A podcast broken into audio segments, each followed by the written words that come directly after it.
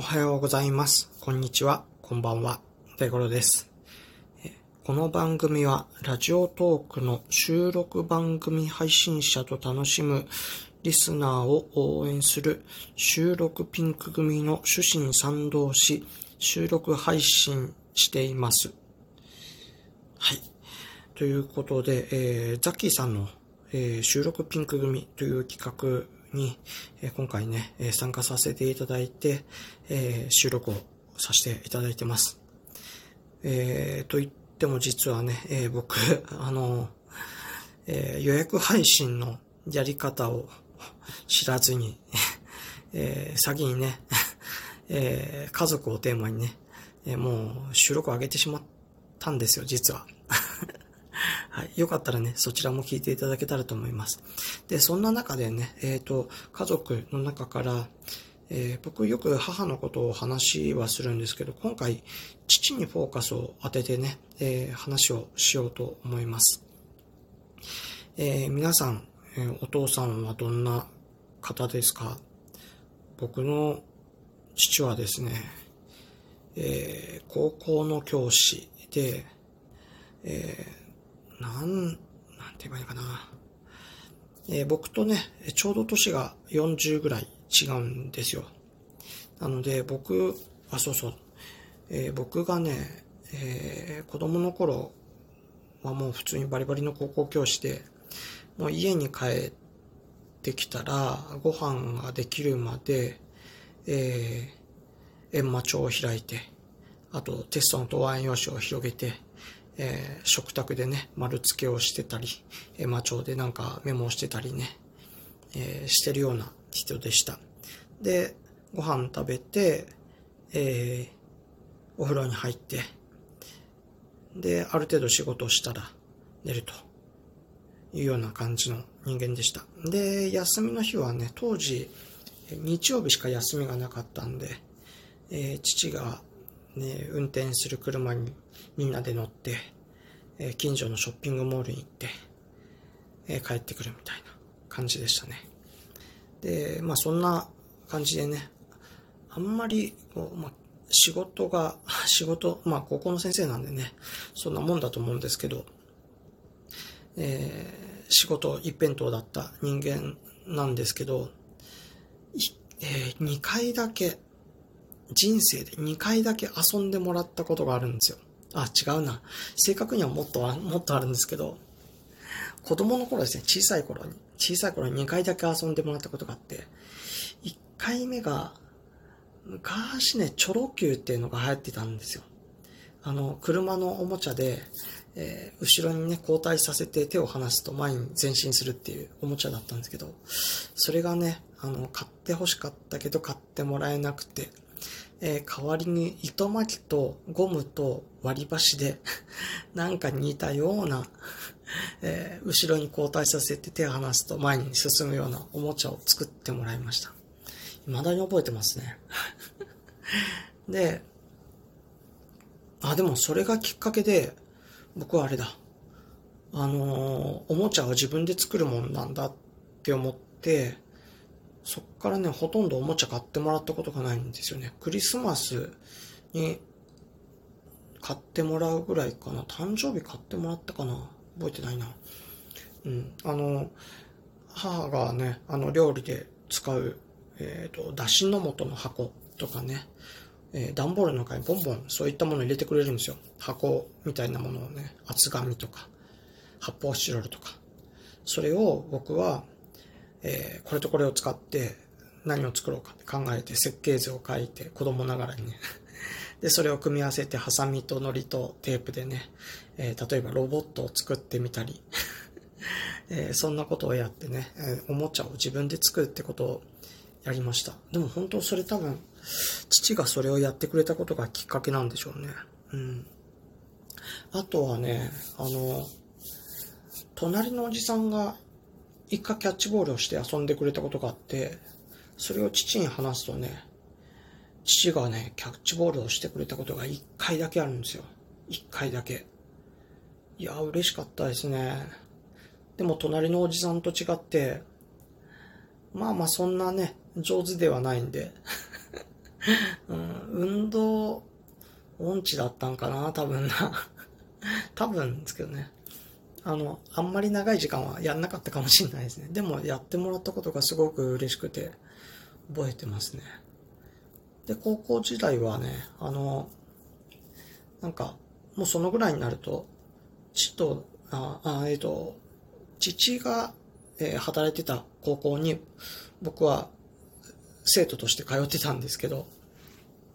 いうのもあったんで、まあまあ、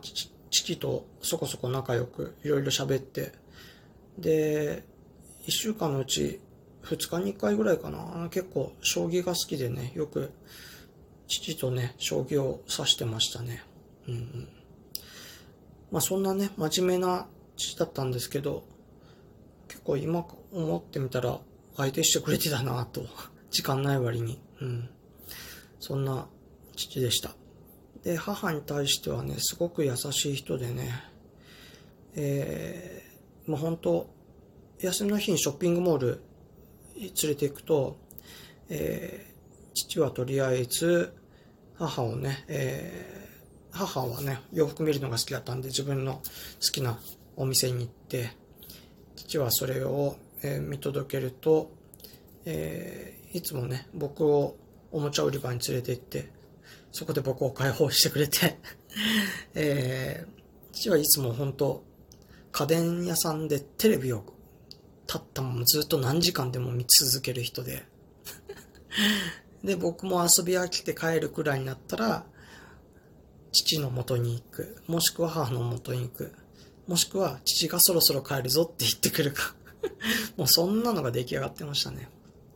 うん。で、本当なんだろう。もう本当にね、こう、そうですね。えー、もう家族のためにっていう感じの人でしたね。まあ本当、やたら心配性だったし、僕が家出する、した時も、えー、父はこう飛び回って探しに来てくれてたりね。まあ不器用なんですよね。はい。えー、そんな父なんですけどもね、えー、実は、あの、もう、えーと、去年から、えー、3ヶ月の入院を2回繰り返して、えーまあ、心臓も弱り、えー前まあ、臓器不全も何箇所かあり、えーと、言葉もね、ちょっと喋るのがしんどくなってきてる感じです。まあ、自宅でね、えー、母と生活はしてるんですけども、歩くのもね、杖があっても難しいですね。はい。そんな状態で、つい最近ね、あの、トイレ行くのも、えー、しんどいらしく、もう寝てる最中にも漏れてしまったとかっていう事件もありましたし、うん、まあ、まあ、なので、あの、最近あの、兄が急遽えー、帰ってくれて、見てくれてはいるんですけども、本当ね、えっ、ー、と、家族のために、本当ね、本当、もう取り留めのない話になってきたな あのー、僕ら兄弟3人いるんですけど、いつもね、あのー、離れて暮らす、暮らす僕らにメールをよこすんですよ。えっ、ー、と、来週はお兄ちゃんの誕生日だから、あのメールでもしてあげてっていう。来週はお姉ちゃんの誕生日だからメールでもしてあげてとかね。僕の誕生日にはね、あの、おめでとうメールが来たり、えー、僕の奥さんの誕生日にもね、おめでとうメールが来たり、はい、あの、なかなかね、えっ、ー、と、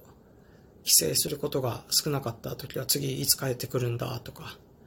今ね、月1回帰るようにはしてるんですけども、えっ、ー、と、まあ、帰ってくるのを楽しみにしてる、あの、お母さんが楽しみにしているから気をつけて帰っておいでっていうメールが届いてたんですけど、ここね、えー、1, えー、1ヶ月弱、父からのメールがなくなったんですよ。ちょっと心配してるんですけども、ちょっと前にね、こう、えー、父がね、えー、まあ自分が死んだらこうしよう、ああしようっていうのをね、えー、1ヶ月ぐらい前になるかな、兄弟3人集まった時にね、えー、父の方から話をしてくれたんですけど、まあ、そこはちょっと兄がそういう話はするもんじゃないと嫌がって、話の進捗は結局なかったんですけど、えー、父は本当にあの死ぬまでね、家族のことを考えてるんだなって改めて思いましたね。はい。えー、皆さん、あのー、まあ、家族構成はね、いろいろ理由があって、えー、バラバラかもしれないんですけど、えー、本当にね、えー、家族の中でも、えー、お父さんやお母さん、えー、自分が生きていく中ですごく大事な存在になってる人が多いと思います。はい、あのー、僕はそろそろかなと思ってます。あの、父がね、えー、亡くなるのは。あの、まあ、この1年、2年、3年持つかな。まあ、そんな感じで思ってます。えー、それに向けてね、えー、兄弟で少しずつ準備を始めないとな、っていうところではあるんですけども、あの、今できることをね、今、ご両親がね、喜ばれることをね、考えてやってみてください。あの、計画を立ててね、一緒にこうでもない、ああでもない話をするのも楽しいと思いますし、はい。はい、そんなところで、えっと、中途半端かもしれないですけど、僕の、えー、父に対する思いの話は終わりたいと思います。えー、ゼッケン42番、大五郎でした。えー、最後まで聞いていただいた皆さん、本当にありがとうございました。おやすみなさい。ではでは。